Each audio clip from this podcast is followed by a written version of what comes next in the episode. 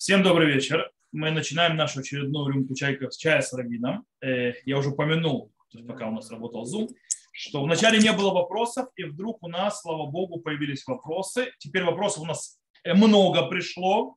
Некоторые вопросы на них придется, может быть, долго отвечать. По этой причине, может быть, я их укорочу, может быть, даже мы не все успеем. Так что попробуем пытаться продвигаться. Снова э, вопросы записаны по порядку прихода, и мы начнем с первого. Первый вопрос сразу же, э, то, что называется, э, делает мне политическую проблему. Сейчас вы поймете, почему. Я шучу, конечно. Э, он связан с моим городом, но и глобально тоже. Вопрос звучит так. Какое ваше отношение к открытию магазина Тифтам в Петахтике? Вот. Ну и не кошерным сетям в Израиле, в принципе. Это вопрос, то есть как бы у нас, кто знает, Тифтам, тот, кто не живет в Израиле, чтобы нужно понять, Тифтам это такой магазин не кошерный, во-первых продает всякие там некошерные вещи всевозможные, кстати, наряду с кошерными тоже. Это такой супермаркет. И еще одна его такая фишка – это открываться в шаббат, э, как многие некошерные места. Э, его построили, скажем так, э, возле рынка, а точнее возле улицы Ротшильд, недалеко от рынка, естественно, там очень близко уже рынок. И проблема в том, что почти, в принципе, через дорогу от Тифтама начинается харидимный квартал. Э, вот. Э, не Харидим, там светские тоже живут, но там очень много Харидим, там школа Бейт Яков и так далее, скажем так. Там даже демонстрации им делали, потому что проблема, что не в шаббат будут открываться, э, меньше интересовал вопрос некошерности. Вопрос человек, какое мое отношение к открытию магазина в Петахти? Смотрите, я вам скажу одну простую вещь. Это ответ на этот вопрос, он глобальный. По-настоящему есть, на нас лежит заповедь. На нас лежит заповедь, когда мы видим нарушение Торы Всевышнего, мы обязаны э, ее то есть выступать, скажем так, лимхот. Лимхот, то есть бастовать против этого, выступать против этого и пытаться это предотвратить. Э, теперь, понятно, что пытаться предотвратить в разумных пределах э, и в нормальных. Что такое пытаться предотвратить? Это когда у нас есть сила это сделать. Э, есть такое понятие заповедь митцвата тухиха. То есть митцват тухиха – это заповедь, скажем так, э, объяснить человеку, что он не прав, и что он должен справить свои дороги, он идет неправильным путем. И в заповеди Тохиха есть даже, там есть законы, то есть, которые говорят, что человек должен это делать, даже вплоть до того, что если то есть, тот, кого ты, скажем так, отчитываешь, чтобы он э, начал себя правильно вести, будет тебя бить. То есть, да, вот до этого момента, то есть это тоже можно, он будет с тобой даже драться. Понятно, что он с тобой, то есть несогласие и протест другой стороны, это не причина не протестовать против нарушения заповеди, заповеди Всевышнего.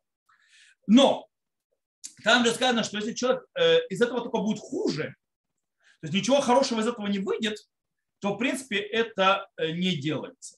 Более того, в галактических уже многих источников, многие написали, уже не только я, Хазон Иш, Хафацхайм и так далее, мы сегодня не умеем делать заповедь Туха. То есть мы, заповедь Туха, ее смысл, что я человеку внушаю, говорю, чтобы он не делал нарушения э, Торы, э, Всевышнего. И да, то есть в принципе смысл в том, что даже если он будет долго брыкаться, сопротивляться, в конце концов я смогу его склонить, в конце концов я его приведу в правильное русло. Но если это нереально и будет абсолютно обратная реакция, то нет смысла доказывать. Тем более мы не умеем это делать. Реакция обычно будет э, обратная, потому что нас не примут. Это э, еще так называется э, к Моше мецва лягид давар нишма, как мецва ло лагид давар шело нишма. То есть, да, как заповедь говорить слова, которые будут услышаны, также и заповедь не говорить, когда это услышано не будет. Почему? Потому что это может много-много проблем вырасти. По этой причине, в принципе, э, смотрите, тут был очень э, интересный момент, допустим, про Петахтику. Э, со мной, я вам скажу, то есть признаюсь честно, со мной говорили раввины, чтобы я тоже как бы выступил, то я сказал, что есть проблема выступать. Я объясню, почему, почему я не могу лично выступать. Я раввин русскоязычного населения города Петахтика, который включает в себя 52 тысячи жителей, которые, скажем так, в большинством, абсолютном, тотальном большинстве не являются религиозными людьми. И мое выступление против них сделает, поставит границу между ними и теми людьми. Даже те, кто не ходит в кифтам, они то есть, будут негативно ко мне относиться. Это прекратит любую вообще какую-то возможность мою, мою на диалог э, с этим населением. То есть они увидят, будут видеть во мне их врага. Э, по, заслуженно, незаслуженно, но это реальность, это нужно оценивать. Поэтому правильно работать немножко по-другому с умом. С другой стороны, они, те, которые то есть, э, не должны то есть, это, они могут выйти и выразить свое фе. То есть, свое фе они выразили. Они выразили свое фе, сделав нормальный тихий процесс. Кстати, тифтам в конце концов не открывается в шаббат. Это единственный тифтам в Израиле, который в шаббат не открывается. Потому что та, э, то есть они решили не играть. То есть они открыли магазины, поэтому демонстра... они не открываются в шаббат, им демонстрации не делать. Вот вам статус-кво. Да, больше мешало нарушение шаббата, чем то, что продают некошерно, потому что некошерно продаются в многих местах, и люди дома, извините меня, купят мясо с молоком, сделают э, мясо по-французски, там, и все, они тоже нарушили шаббат. Э, кашрут, прошу прощения. А когда открывается прилюдно все, это проблема. В любом случае, то есть даже машины ездят, я камни бросать не буду и так далее, потому что нет в этом смысла, это приводит к обратной реакции. Это не приводит к Богу, это к Богу это отталкивает от Бога, поэтому бессмысленное занятие. Э, и поэтому наше дело, то есть говорить, вещать, показывать, то есть правильность этого пути. Захотят нас услышать, услышать. Не захотят нас услышать, что можем сделать? Мы делаем максимум. Самое главное, чтобы мы сделали все, что в наших возможностях, э, и не нарушая, то есть не э, вставая в конфронтацию. Вставая в конфронтацию, мы просто ничего не добиваемся. Полный ноль получится. И по этой причине э, мы камни бросать не будем, человек, который в машине. Мы не будем э, разбивать витрины магазинов, не дай бог, э, те, кто шаббат. Это не наши методы, скажем так. То есть, да, как в одном фильме называется «Шурик» – это не наши методы. Действительно, не наши методы. Вот. Есть некоторые думают, что наши методы не ошибаются. Но, но, я могу сказать одну вещь, которую говорил Мури Вараба Митталь. И это есть одна большая проблема. Есть многие люди религиозные, которые как бы приходят к такому же выводу, что в принципе они светские и так далее, с ними бывать бесполезно, и они становятся апатичными к этому. То есть им все равно. Есть проблема, нет проблем в принципе, а светский живут своей жизнью. Так вот. Э, или машина проезжает, их это нигде не колышет. Э, потому что а, эти нарушают, они живут своей жизнью, я их не трогаю, они мне не трогаются нормально. И Рава Металь говорил, я, то есть, в принципе, это с ним, то есть, абсолютно согласен, кто это такой, ему не нужно мое согласие, Мурива Раби Рава Металь за Враха, он говорил, что человек, э, мы не будем кидать камни, мы не будем бросаться, мы не будем наезжать, ничего, но если человек видит нарушение шаббата, нарушение заповеди Всевышнего, и его где-то не ёкает сердце, то есть где-то этому не мешает, что-то не так с его еврейским сердцем. Где-то у него что-то не так с его духовностью. Она где-то э, нарушена. Поэтому мое отношение ко всему этому, я не делаю демонстраций. Я считаю, что это не путь, потому что это ничего не даст. Э, я, конечно, против того, чтобы эти места открывались, но делать физически с этим я ничего не могу делать. То есть, да, единственное, что могу сказать, что я против. Э, и понятно, что когда это вижу, нарушение шаббата, кашрута и так далее, я ни слова не скажу, тому, кому нет смысла говорить или который сейчас еще не готов меня слушать, но сердце мое всегда э, будет ёкать. Это мое отношение. Мне это будет мешать. Но это будет мешать. Э, человек не увидит, что мне это мешает. То есть, и, кроме, снова я повторю, то есть человек, который, да, я могу на него повлиять, он да мне услышит, что это мешает, что это проблема. То, я думаю, что на этот вопрос мы ответим. Еще пришел один вопрос, немножко грустноватый, но э, многие действительно, то есть э, не знают э, э, э, многие вещи и немножко разберемся. Пишет человек, вчера была на похоронах, женщина, девушка, и вот вопрос. То есть, вчера была похорона, почему одни усопшие укроты белым, а другие черным? А если можно, несколько слов особенностей еврейских похорон, откуда пошла традиция камней на могиле и почему сегодня на свежую могилу кладут цветы? Это же неправильно вроде. Нет? Окей. Начнем того, почему некоторых усопших э, э, укатывают. Во-первых, э, белым, а в других черным. Сейчас объясню. Во-первых, и тех, и других усопших по-настоящему еврейские похороны, то есть похороны мы хороним людей, мы сначала умершего человека омываем, то есть, да, делаем, то есть моем его, то есть омываем, то есть называется тагара, очищение, и потом его заматывают в то, что называется саван. Так, так называют по-русски, не совсем верно, тахрихим. Это такие вот, немножко похожи на мумию, то есть, да, как делают, но в принципе заматывают такие, они сделаны из очень простой ткани, то есть очень, то есть очень простейшей, белой, и в нее заматывают любого человека. То есть, в принципе, человека одежды нет, то есть да, он без одежды э, кладется, заматывается это. Теперь, Э, так он хоронится в могилу. Когда везут к могиле, то есть, да, когда везут к могиле, есть, э, то есть человек захорон, захоронит, хоронится в самой внутри могиле, в этом саване больше ничего. То есть то, что называется тахрахим. Э, когда везут, мужчин покрывают талитом, а женщин талитом не покрывают. Талит, извините, мне не надевали, э, у них нет такой заповеди вот, талита. И поэтому женщин накрывают покрывало, обычно бархатное черное покрывало или кусок покрывала с маген Давидом или так далее. Э, то есть пока везут тело, то есть его покрывают чем-нибудь. Поэтому черное – это просто покрывало, то есть как бы цвет траура, кстати, многие говорят, думают, что черный цвет это не еврейский цвет траура, то есть только не евреи этим пользуются. Но я вас хочу, то есть я вам скажу, что есть источник. Есть источник, почему одевать нужно черное. На похороны это еврейский источник.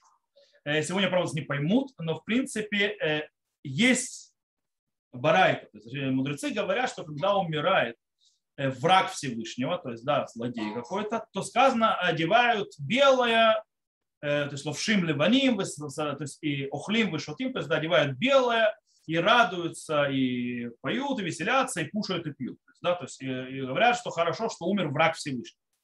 Теперь, от этого говорит Рамбан, Нахманид, он говорит э, в своем законах то есть, э, траура, он пишет, что из этой барайты по нему можно понять простую вещь, что когда умирает кошерный человек, то одевают черное.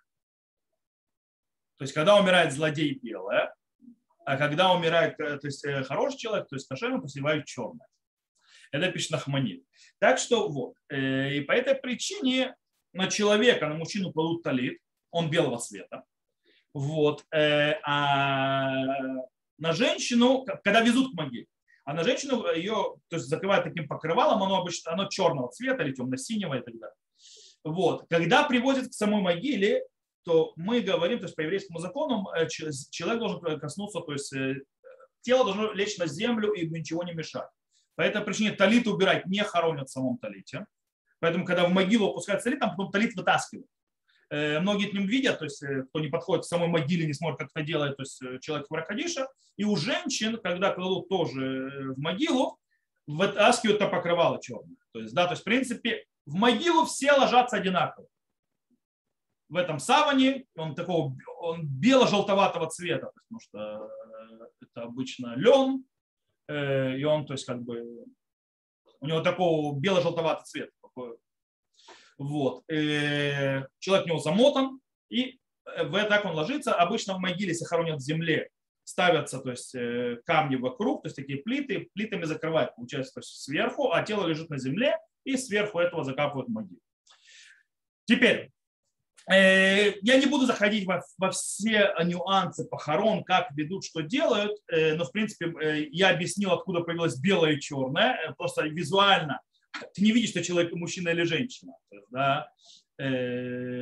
Особенно, когда ты видишь, когда везут. То есть, да, если ты первый раз человек раньше не видел еврейских похорон, то он видит, то есть так ведут белых, тут черных. То есть, они знают, черным это женщину хоронят, белое это талит, это мужчину. Теперь по поводу камней на могиле. Э, интересно, кто-нибудь знает вообще, почему кладут камень на могилу?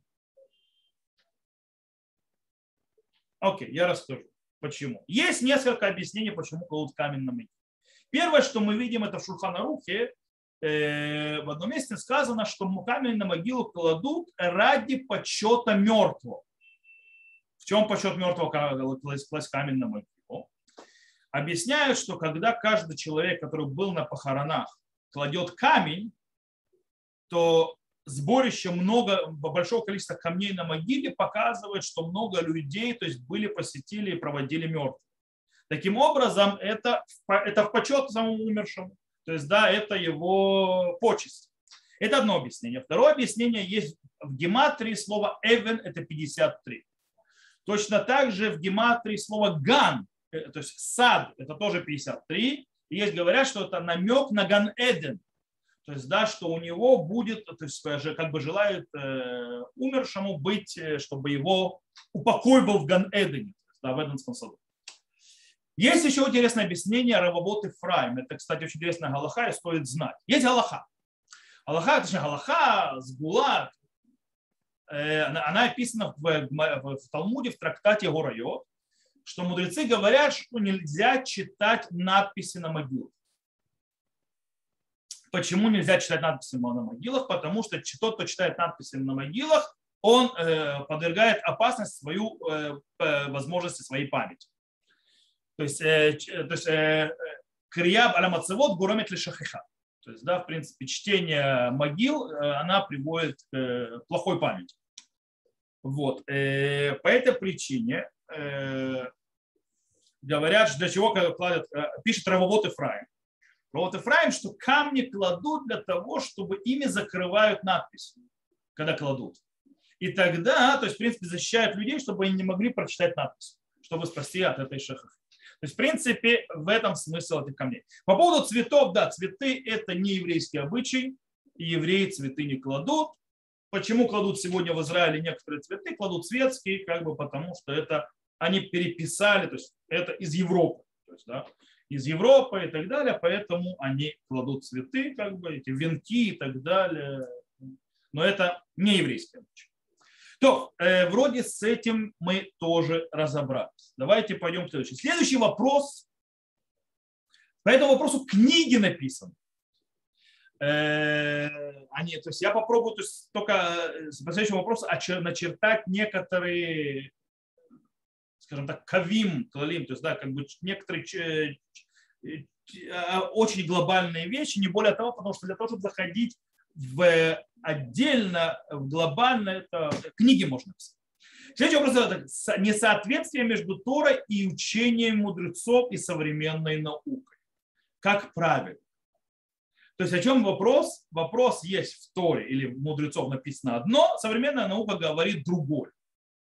И как, и как к этому относиться? Это начинается с книги Берешит, и заканчивается всевозможными советами научными или описаниями научных всяких разных вещей. Во-первых, какое-то время, когда, как, это свое время, по-моему, год назад и так далее, писал такие заметки, э, как раз связаны с этой темой, то есть, да, как относиться к вот этим вот несо, несостыковкам. Нужно понимать одну простую вещь. Во-первых, Тор. Нужно понимать, что когда вы в Торе видите какое-то научное описание, это не научное описание. Окей, сразу. Тора не описывает научные описания никогда, нигде и ни почему. Иногда вам кажется, что Тора описывает какие-то научные описания, но это не так. Даже сотворение мира – это не научное описание. По одной причине. В Торе, в отличие от науки, у нее нет задачи описать процессы. То скажем так, наука занимается вопросами, что, как, почему и так далее. То есть, да, в принципе, это тем, что занимается наука. Наука пытается понять процессы, не только. Чем занимается Тора? Тора занимается другим совершенно вопросом. Тора занимается какой смысл, куда тебя продвигает, как это развивает и так далее, и так далее, как это делает тебя человеком, который связан с Богом, и как он э, реализует свой потенциал, и т.д., и т.п., и так далее.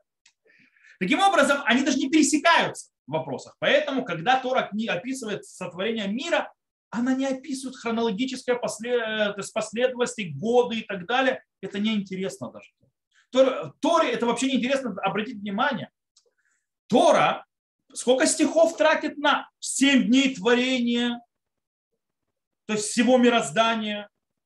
Очень мало. Вы знаете, что на разговор, мы скоро будем читать, между Ривкой и или Эзером, а потом разговор пересказа, разговора между Ривкой или Эзером в доме Лавана и так далее, Тора тратит почти в два, да, в два раза больше стихов, чем описание всего творения мироздания. Почему? Потому что этот разговор очень важен с точки зрения развития еврейского народа, человека, понимания задач и так далее. Поэтому очень важно его то есть, описать. А что там, как создавалось, что зачем, там единственная причина писал Раш. Чтобы, то есть, чтобы все сказали, что, то есть, чтобы все поняли, никто не сказали народу Израиля, что мы украли эту землю. А, они все поняли, что Всевышний создал землю, все принадлежит ему, ничего то есть, в этом мире никому не принадлежит, кроме него, и он будет решать, что и кому чего полагается. Все. То есть Тора не занималась задачами описания э, природы э, динозавров и так далее просто неинтересно. И не, то есть Тора не занимается писать того, что не имеет смысла с точки зрения задачи Торы.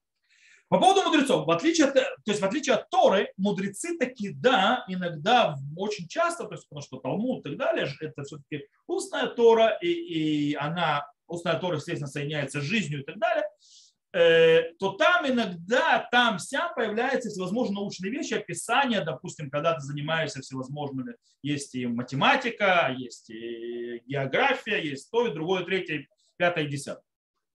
Иногда действительно не совпадает с современной наукой. Почему? Очень просто. Потому что мудрецы знали на пике, на максимум знаний научных своего времени. Тогда это было пик науки. В наше время уже по-другому. А иногда есть вещи, которые наши мудрецы сказали, а наука еще не дошла. А, то есть поэтому наука еще этого не подтверждает. А иногда наши мудрецы сказали, а наука потом дошла. Примеры.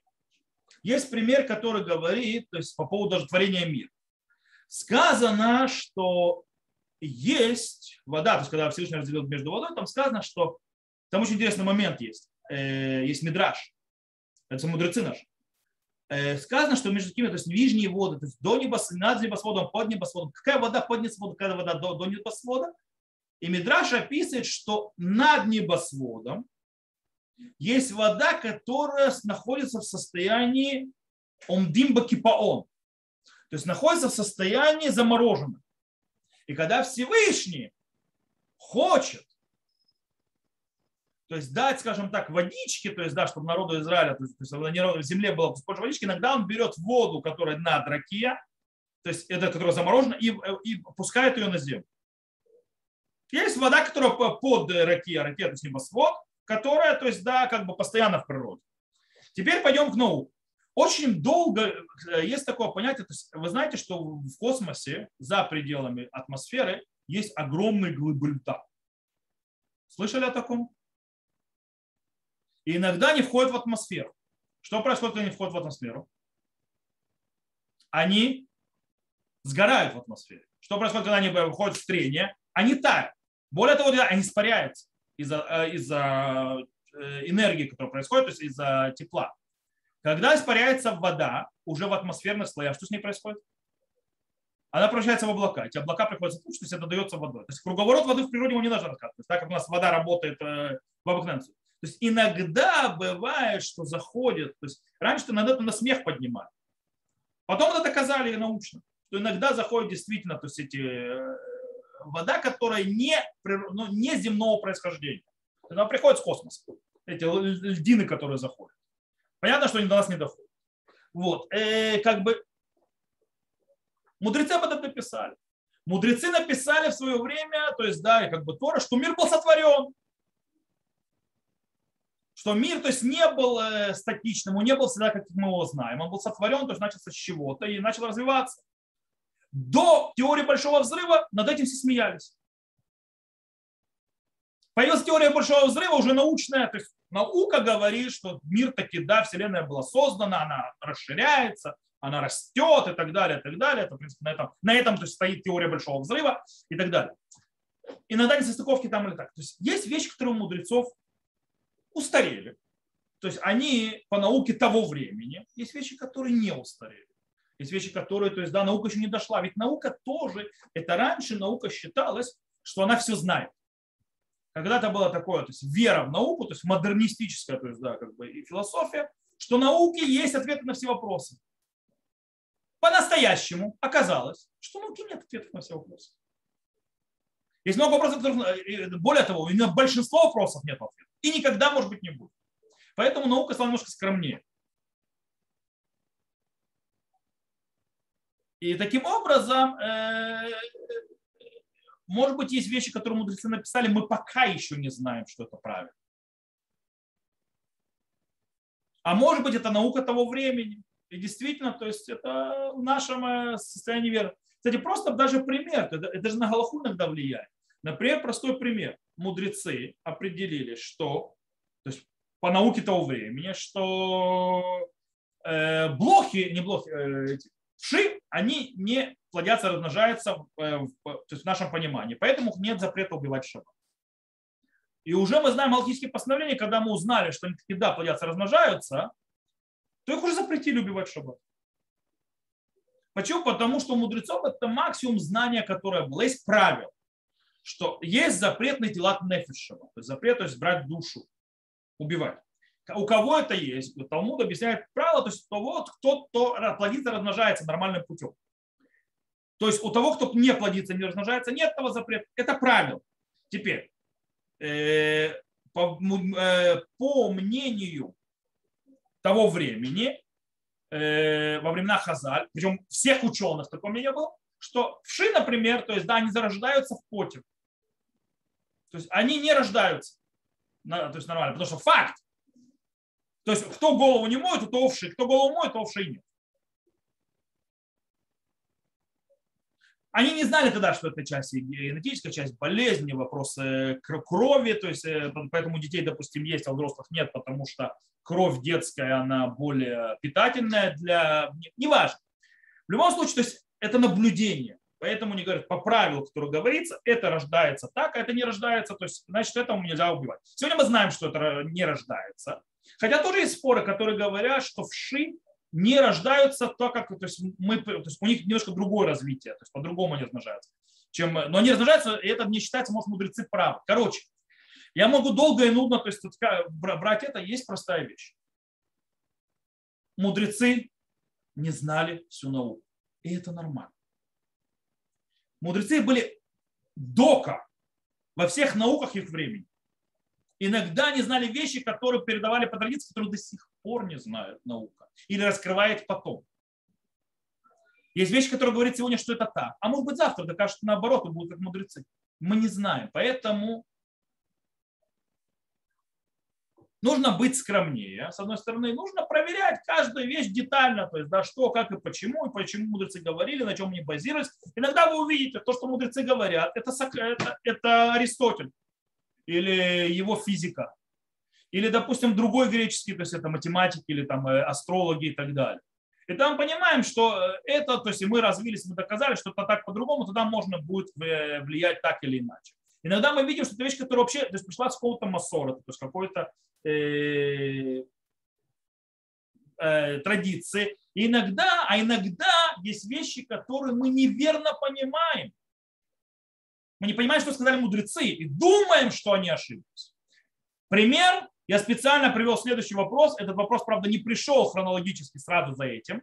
Этот вопрос, когда пришел, который сейчас зачитаю, он пришел последним. Но он настолько красиво показывает, как пример э, того, о чем мы говорим, поэтому я специально сейчас приведу, вы сейчас увидите, где может быть ошибка.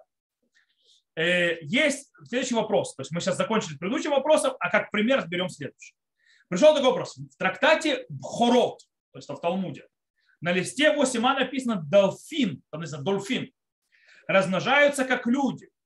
Спрашивает Гмара, кто такие дольфин? Говорит Рабиуда Бнеймая, то есть да, дети воды. Раши, то есть на вопросе, пишет, что Бнеймая это рыба и форму получеловек, полурыба. Так получается, что русалки существуют? Окей, давайте разбираться. Действительно, есть Талмуд в трактате Пхорот, который разбирается всякие виды, кто как размножается. Как сколько беременных ходит и так далее. Очень интересно. Там. Талмуд там тоже вопрос, то, кстати, очень много по поводу науки и, и мнения мудрецов. И там действительно сказано про дольфин. Написано дольфин. Кто такой дольфин? Сказано, что он размножается как человек. Э, и говорит Абиуда, что кто это такие? Это бнеймая. Это какие-то жители водные. Раши действительно э, объясняет очень интересным способом. Ра, Раши говорит, что это такая вот рыба, которая рождается от э, отношений, то есть если Раши переводит отношения человека и рыбы какой-то, и, короче, рождается что-то такое, э, часть рыбы, часть, э, э часть человек, и называется это сирена. Сирена, что это? греческой мифологии. Сирена – это русалка. Вот. Теперь давайте разбираться. По-настоящему, если мы обратим внимание, Гмара не пишет ни слова про русалок. Гмара говорит дельфины. Причем, что такое говорит? Он говорит, это они, то есть что говорит Гмара? Если мы внимательно прочитаем Гмару, Гмара говорит, что они размножаются, то есть есть такие в воде живут товарищи, зовут их дельфины, и они размножаются так, как размножаются люди. То есть не как рыбы, как рыба размножается. Рыба размножается, мы знаем, э, бросает, то есть икру метет. Что говорит, то есть Гмара, что они так не размножаются? Они размножаются как люди. Как люди? То есть, в принципе, можно сказать, что наши мудрецы говорят, что там млекопитающие. Но мы сегодня знаем, дельфин действительно млекопитающий, не рыба. Дельфин, он рожает э, и так далее. То есть он млекопитающий, он кормит. Э. Он, в принципе, в этом случае похож на человека, а не на рыбу. Это что написано в Гмаре. Гмара говорит Бнеймая, сыновья воды, то есть, то есть живущие в воде. Гмара нигде не говорит русалка.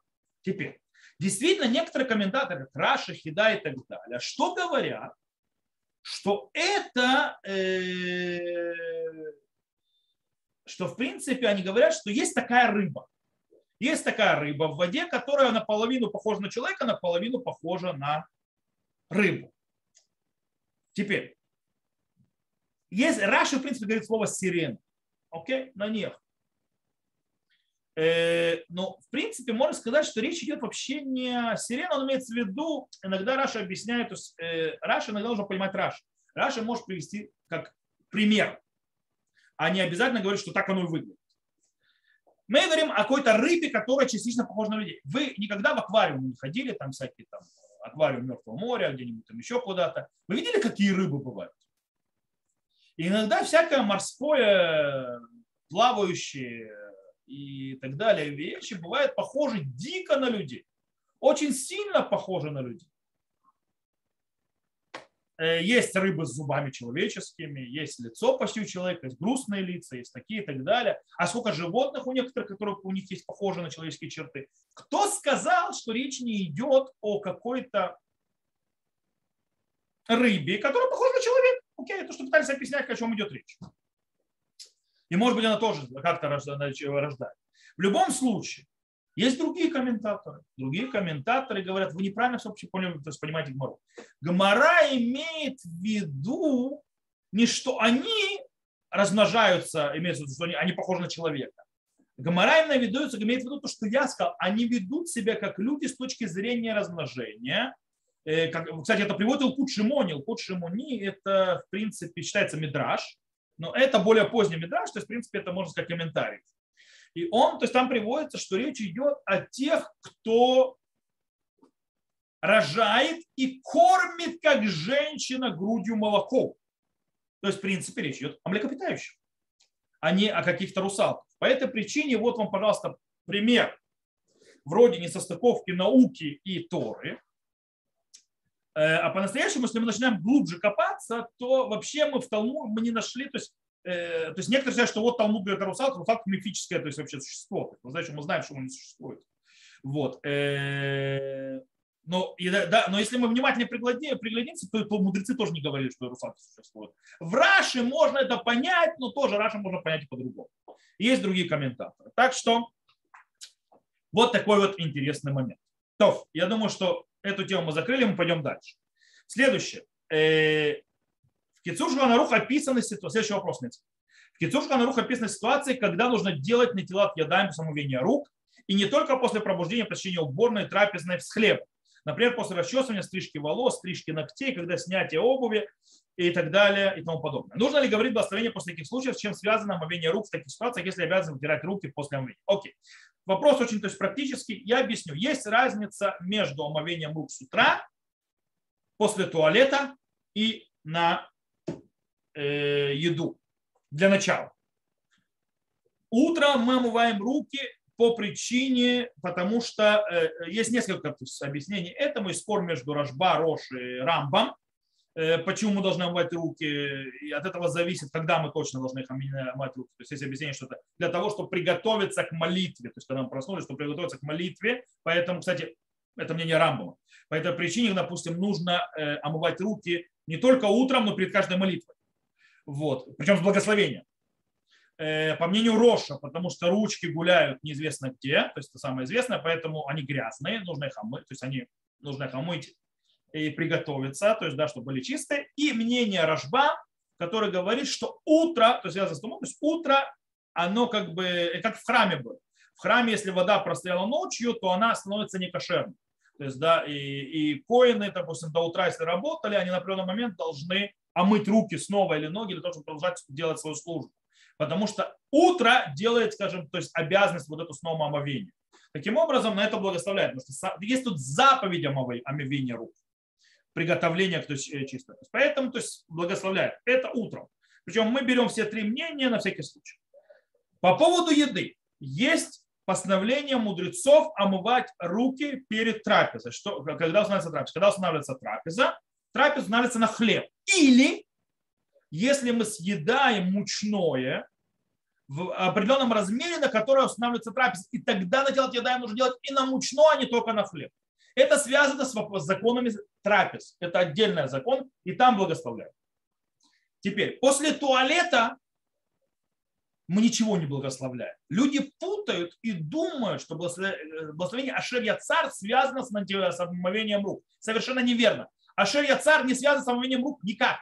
То есть это благословение, то есть тот, кто создал человека и так далее, это не благословение на, на, на омывание рук. Омывание рук отдельно, благословение отдельно это благословение идет на сам процесс, который с нами произошел, и мы благодарим Всевышнего, что все нормально работает. Но мы не можем это благословение сказать, пока у нас ручки грязные. Мы в туалет ходили. Из-за того, что мы ходили, поэтому мытье рук после туалета – это не киют ядаем. Это очищение рук, чтобы они чистыми были. Есть мнение, что в туалете есть руахраа. Руахраа – это плохая вот эта вот штука. То есть, э, кстати, то, что с утра тоже. То есть рохра – это такая вот нечистая вещь, которая то есть, как бы оскверняет руки и так далее. В наших туалетах, по мнению одной галактических авторитетов, нет никакой рохра. То есть, да, э, и вообще есть мнение, то есть, что в наше время вообще ее нет уже, этого рохра. А даже утром никогда его нет. Э, это влияние на то, то есть это влияет Галаха, то есть есть у нас рохра. Рохра – это как бы такое вот э, духовное, скажем так, порождение, которое несет вред вот, э, всевозможные, поэтому нужно его, то есть оно смывается только если три раза облить руки. Э, и до этого то есть опасно прикасаться к лицу и так далее, это то, что с утра. Вот, поэтому делать с утра. Есть многие, которые возле кровати омывают руки, чтобы не ходить с этой рохра на руках. Но многие считают, что в наше время нет никакого рохра, поэтому вообще возле кровати руки не нужно омывать уже сегодня. Э, то есть вся важность омывания рук там намного связана Э, с более ранней, то есть э, с, то, что я говорил, Рожба, Рамбам, э, связано с молитвой, с тем, что утро наступило, ну и так далее. Вот. В любом случае, в туалете, по большинству мнений, нету вообще рохра. По этой причине вообще не нужно делать на телоцветание. То есть нужно омывать. Более, да, даже по кабале сегодня, то есть пока даже с точки зрения кабалы, не надо омывать на тлой после туалета. Многие это делают, делают, делают. В принципе, достаточно просто помыть руки. То же самое мы говорим про все вещи, все эти прикосновения к волосам, к телу, к обуви и так далее. Это, э, то есть нужно, перед чем будем заниматься чем-то серьезным, у нас считаются грязные руки. И нужно то есть, э, их то есть, омыть, чтобы было не кьют ядами, то есть чтобы были чистые руки. По этой причине э, нет обязательности омывать их именно с наплой. Хорошо сделать наплой не обязательно, можно и просто руки помыть. Э, вот. Понятно, что руки надо вытирать. Э, на это никто не благословляет, потому что для того, чтобы руки были чистые, благословлять надо. Это не постановление мудрецов. Это не заповедь. Если утром это связано с молитвой или так далее, тогда там обязанность, то есть если э, благословлять. А если на хлеб, то есть на трапезу, это постановление мудрецов, там обязанность благословлять, заповедь то э, чистые руки, когда мы прикасаемся к волосам, или там после душа, или после стрижки ногтей и так далее, это чистота рук, это не заповедь мудрецов. Поэтому нет никакого благословения. Поэтому после туалета тоже нет никакого благословения. А шариацар – это отдельная песня. Это связано с тем, что мы сделали. Мы не можем говорить о благословении, пока мы руки не помоем, потому что с руки грязные. Вот. Э, кстати, между прочим, человек, который, есть очень интересный момент. Человек, который не сказал о шариацар, он может его сказать до какого момента. Есть мнения разные, которые 72 минут и так далее. В принципе, правило шкиназов большинства – это пока снова не захочется в туалет. Пока снова не заходит в туалет, можно это благословение сказать снова, потому что оно не привязано. Э, то есть просто когда ты снова заходил в туалет, то прошло уже предыдущее, то есть обязанность, которая была. Э, теперь по этой причине называется, ну, э, я вам сейчас скажу один патент. Что делать человеку, который захотел сейчас сесть за трапезу, и ему нужно делать на тело на трапезу, но ему захотелось сто лет. Какой процесс омовения рук? И как благословение говорит? Там есть многие вот так вот, то есть, да, очень просто. Делаем обмовение рук. Говорим на тело отъедаем. Садимся, благословляем на хлеб, едим хлеб и потом говорим о шарица. Потому что снова шариацар не связан с натилат едаем. Главное не забыть о шариацар, никто забывает. Окей. Я думаю, с этим мы разобрались. Давайте дальше. Э, тут еще несколько вопросов, которые очень длинные. Э, один на нем есть, э, один связан с недельной главой, у меня есть ответ на него в записи про недельную главу, в секретах недельной главы нашу недельную главу. Второй вопрос, я уже отвечал на него. Я, может быть, вернусь к ним потом. То есть, если мне время останется, просто смотрю, уже время позднее, я перейду на следующий. Следующий вопрос. Расскажите, пожалуйста, про связь Галахи такой формы одежды, как черные шляпы, пиджаки, пальто и так далее. Является это формой подражания местным жителям Европы в Галуте? Если э, связь между Галахой и такой формой одежды? Никакой связи между Галахой и такой формой одежды нет. Вообще. Э, что может быть? Да, есть. Объясню. Если Аллаха говорит, что еврей должен выглядеть евреем. То есть, в принципе, еврей должен в своей одежде отличаться от нееврея. Но что нас отличает от нееврея? Как вы видите человека, идущего по улице, он сразу бросается, может быть, это одежда, которая на нас э, сейчас, то есть это черная одежда и так далее, то есть она вроде отличает неевреев современных. Э, но в основном нас отделяет кипы и цицит. Это, что нас выделяет среди них, и то, что мы не носим, как они, разные вещи. есть, да, некоторые. Но по-настоящему возьмите одежду, которая где-то сейчас на мне включая даже мою равинскую шляпу, которая называется гам. Так как я сейчас одет, я бы красиво вписался и абсолютно не отличался бы от неевреев где-то в начале 20 века. Я, я, я мог выглядеть или как еврей, или как судья какой-нибудь Германии, или какой-нибудь бургомистр и так далее. Или даже вот эта вот одежда называется фраг, даже у царя Николая второго были фраки. Серые, другие и так далее. Но были. Кстати, между прочим, черный цвет одежды – это весьма недавнее изобретение, потому что на фотографиях мы видим, что даже Харидим еще в 50-х, 60-х носили разного цвета одежды. Кстати, сегодня снова начинают уже переходить там на серенькие. Но у нас есть и белые шляпы иногда они были, соломенные и так далее. Как ходили в Европе. Более того, есть были ишивы, в которых Э, они одевались по последнему писку моды. Это была идеология. Он в Слободке, да, в Слободке. Это была идеология. Почему это была идеология? Потому что Бахур Ишива, учащийся Ишивы, должен вызывать уважение. Он должен вызывать, когда на него смотрят, чтобы было на него приятно смотреть. Он должен выиграть красиво. По этой причине все эти одежды, то есть там, в галстуке, шляпы и так далее, это красиво. Окей? Так всегда ходили. Поэтому раввины, даяны, то есть ходили в, э, в, в уважаемых одеждах и так далее, фраки, то есть шляпы. Почему? Потому что это уважаемая одежда, так выглядит уважаемый, достойный человек. На определенном этапе, когда начались харидимная, то есть, скажем так, идеология начала закрываться, то есть произошли Э, консервация вида одежды, это как превращается в еврейская одежда. То есть это часть идеологии, часть вещей, которые типа законсервируют, даже не разумеют. Причем мы можем наблюдать, какая община на каком этапе, на каком, в, каком, в каких годах законсервировалась. Например, если мы смотрим на сматорских хасидов и так далее, которые ходят в чулках, мы понимаем, что середина 19 века. То есть, да, консервация произошла. Когда мы смотрим на литовских, которые ходят в шляпах Барселину, э, в коротких костюмах, которые раньше никто не носил, э, с галстуками и так далее, мы понимаем, консервация произошла в 30-х, 40-х годах 20 века.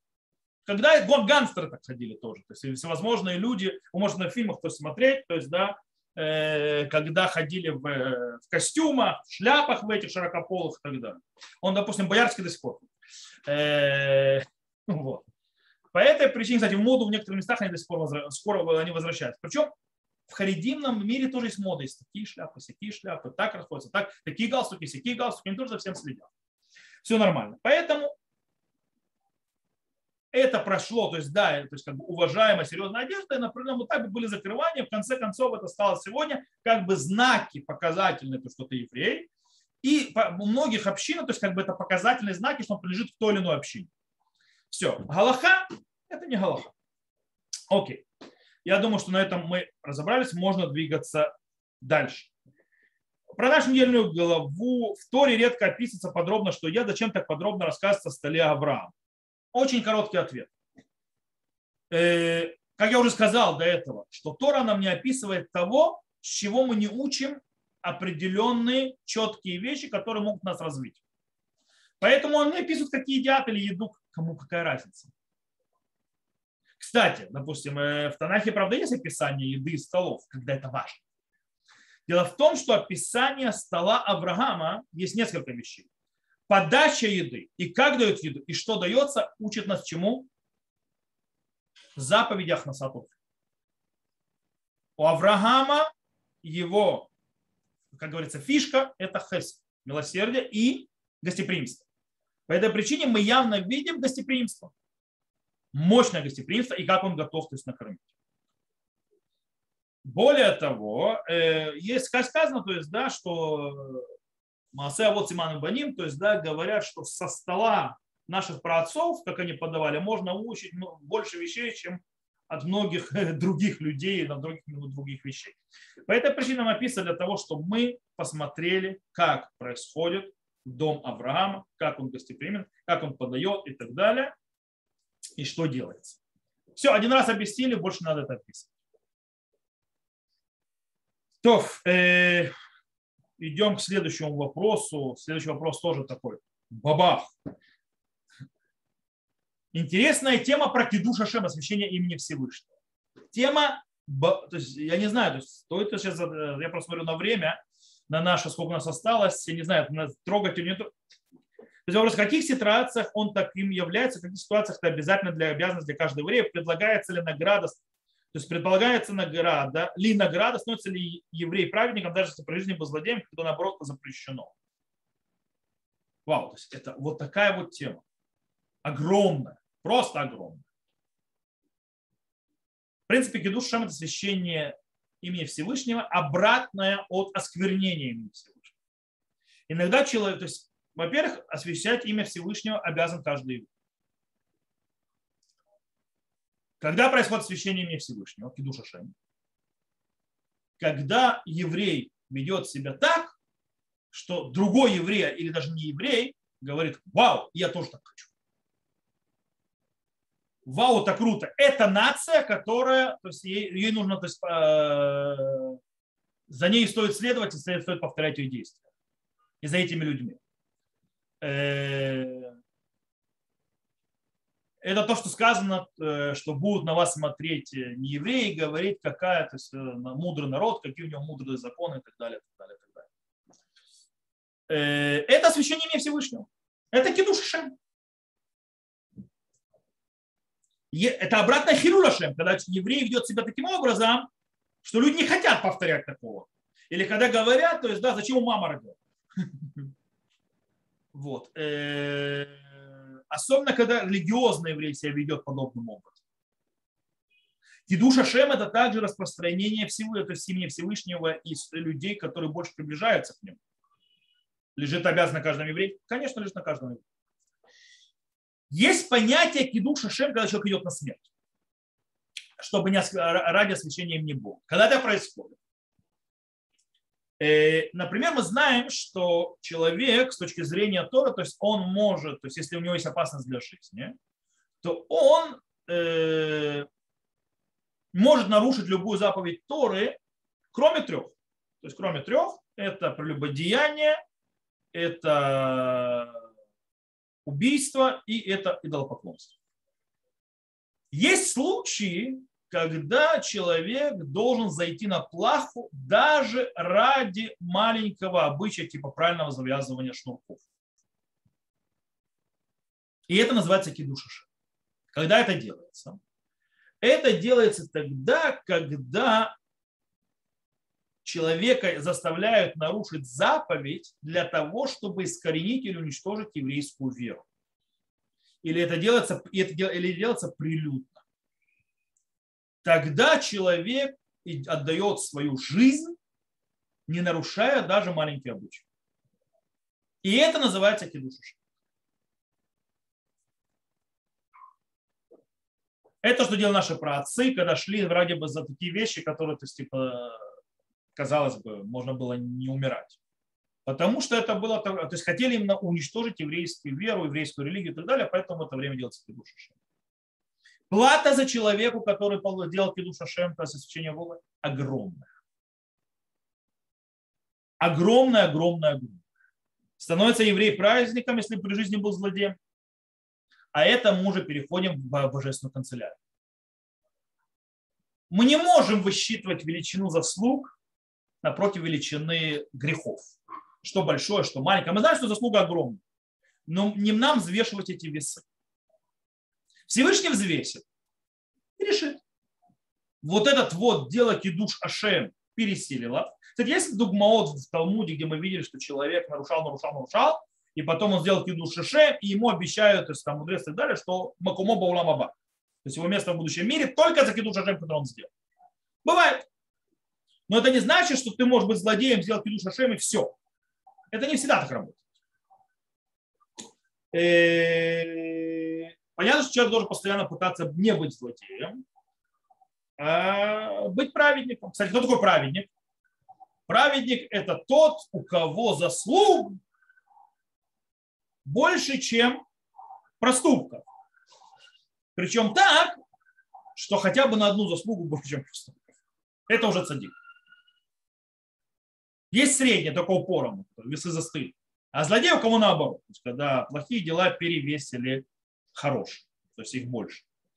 По этой причине, то есть я не хочу, то есть, я, я сказал, то есть тема огромная, я очень на одной ноге сказал, есть много о чем поговорить о ней. Следующий вопрос. Почему во время благословения коинов закрывает лицо талитом? Слышал объяснение, что нельзя смотреть на коина. Почему? Но для чего-то закрывает лицо, ведь достаточно смотреть на коина, например, смотреть в пол. Действительно, когда коины благословляют, за границей это почти нет, не видно, не, то есть вы очень редко это видите. В земле Израиля коины благословляют каждую утреннюю молитву.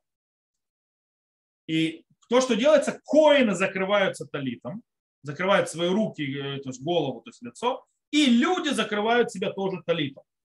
Есть еще обычай, что отцы закрывают своих детей и так далее. Это обычай.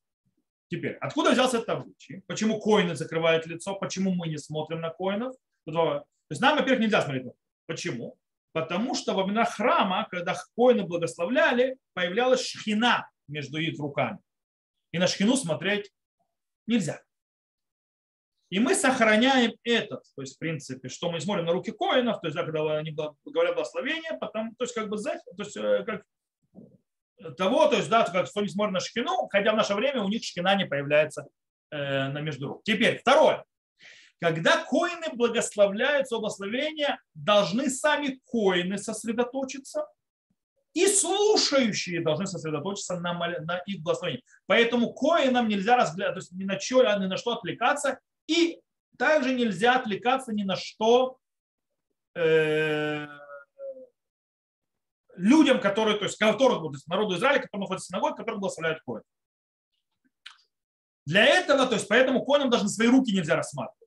Которые, поэтому коины закрывают и руки и так далее, то есть даже чтобы сами не рассматривали, и чтобы сосредоточиться полностью. То же самое делает и человек. То есть обычай в том, что когда ты талитом закрываешься, то есть, в принципе, ты ничего не видишь и так далее, и ты полностью сосредотачиваешься на благословении и слушаешь его. Это то, что человек должен сделать. Обычай, то есть это не галаха, обычай, то есть не смотреть пол, обычай закрыться талит. Это обычай еврейский. То есть так принято как обычай, но в принципе смысл мы объяснили. То у нас осталось совсем мало времени, я все-таки вопросы, которые у нас там были заданы, которые сказал немножко большие, я все-таки пробую на одной ноге на них ответить. Был вопрос, если мы должны стереть память об Амалеке, почему мы э, его все время вспоминаем? Дело в том, что здесь показатель, вот это вот, кстати, одна вещь, вещь которая э, явно показывает, что русский перевод, русское значение слова э, очень сильно повлияло на понимание сказанного. Сказано «Тимхейт зехера амалек митахат лешамаем лотишках». И сказано «Захор это шумашера салиф амалек». То есть есть память, есть заповедь истории помнить, что сделал тебе Амалек. Это заповедь истории. Э, есть заповедь истории убрать память об Амалеке. Что такое Тимхе Зехар Амалек, Митак Нашамай, уничтожь его, чтобы от него ничего не осталось. Зехер в этом случае это не память о нем, а уничтожить его и все, что с ним связано. То есть все его влияние. Причем сказано альтишках. Не забудь это сделать. Для того, чтобы не забыть это сделать, нужно это помнить. И для этого должен помнить, почему ты это делаешь. Помни, что сделал тебе Амалек. По этому причине здесь есть две заповеди. Одна, то есть помни, что мы сделали заповедь, которую мы исполняем каждый год. Потому что считается, почему каждый год? Потому считается, что в течение года человек забывает. По этой причине ему раз в год нужно поминать. Вторая заповедь – это стереть с лица земли его как народ и все, что с ним связано, все его влияние. Это зехер. Не память, то есть, да, не то, чтобы ты, никто не помнил, а, тут комалик, а, я не знаю. Нет такой заповеди. То, с этим мы разобрались, на одной ноге. Э, можно было углубиться, но это на одной ноге. Еще одна вещь, акидат Ицхак, э, возложение Ицхака на жертвенник.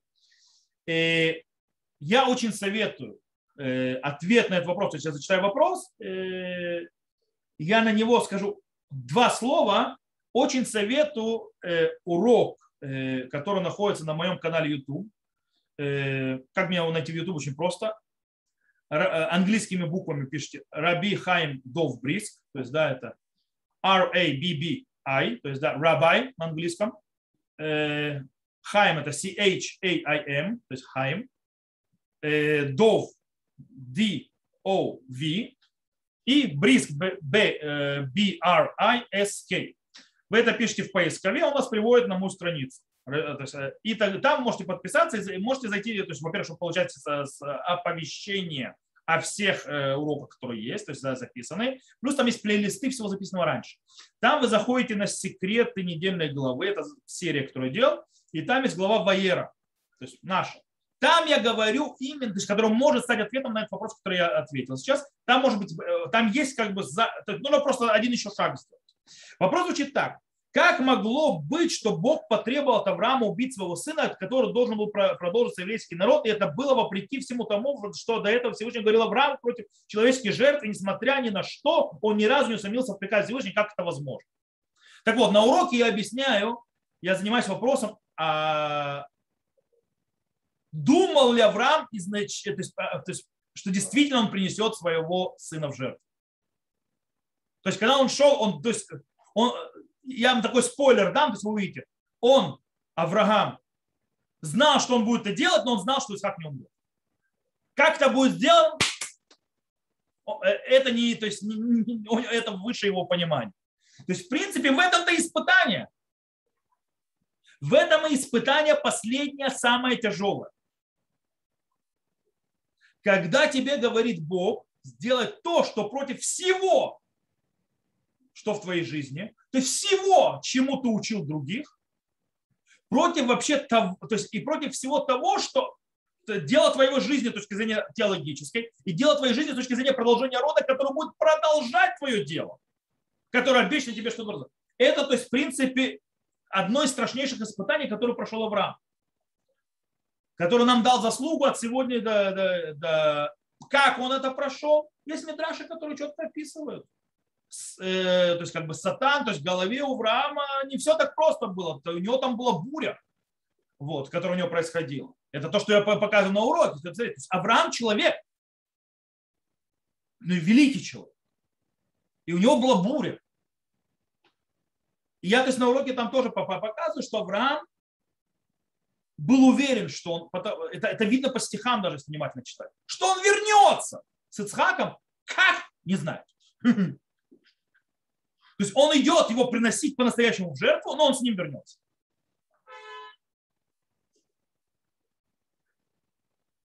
Как это возможно? Для нас невозможно. Я себя не представляю в этом.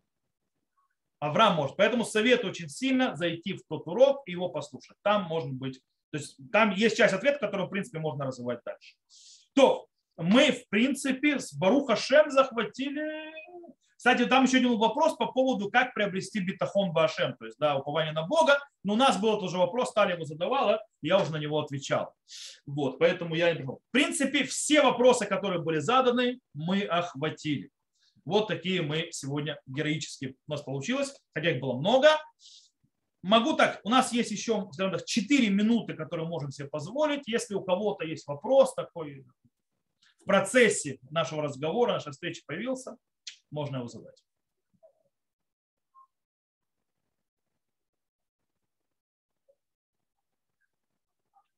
Я понимаю, вопросов нет. А, а зачем закрывают, когда уже хоронят, когда уже положили, зачем закрывают камнями, плитами? Сверху? Да. Э, то это связано с законами Тумавы Тогора.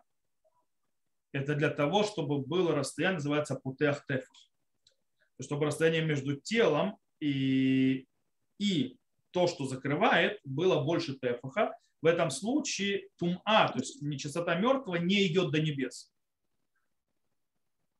Потому что нечистота мертвого, если она закрытая полностью, то есть, допустим, могилу закрыть так далее, закопать, если не будет вот этого вот расстояния, то тогда э, нечистота мертвого поднимается до небес. То есть, в принципе, коин, который находится даже в Э, на воздушном параш, на парашюте вверху там где-то, он отскверняется.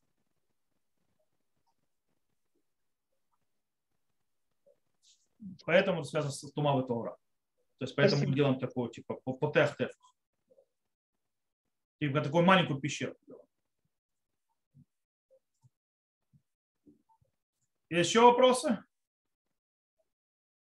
Нет. Ну, раз вопросов нет, э, спасибо, что пришли. Спасибо за вопросы, кто прислал. Они так быстро начали поступать. Э, надеюсь, что смог ответить на ваши вопросы. И до новых встреч. Всего хорошего.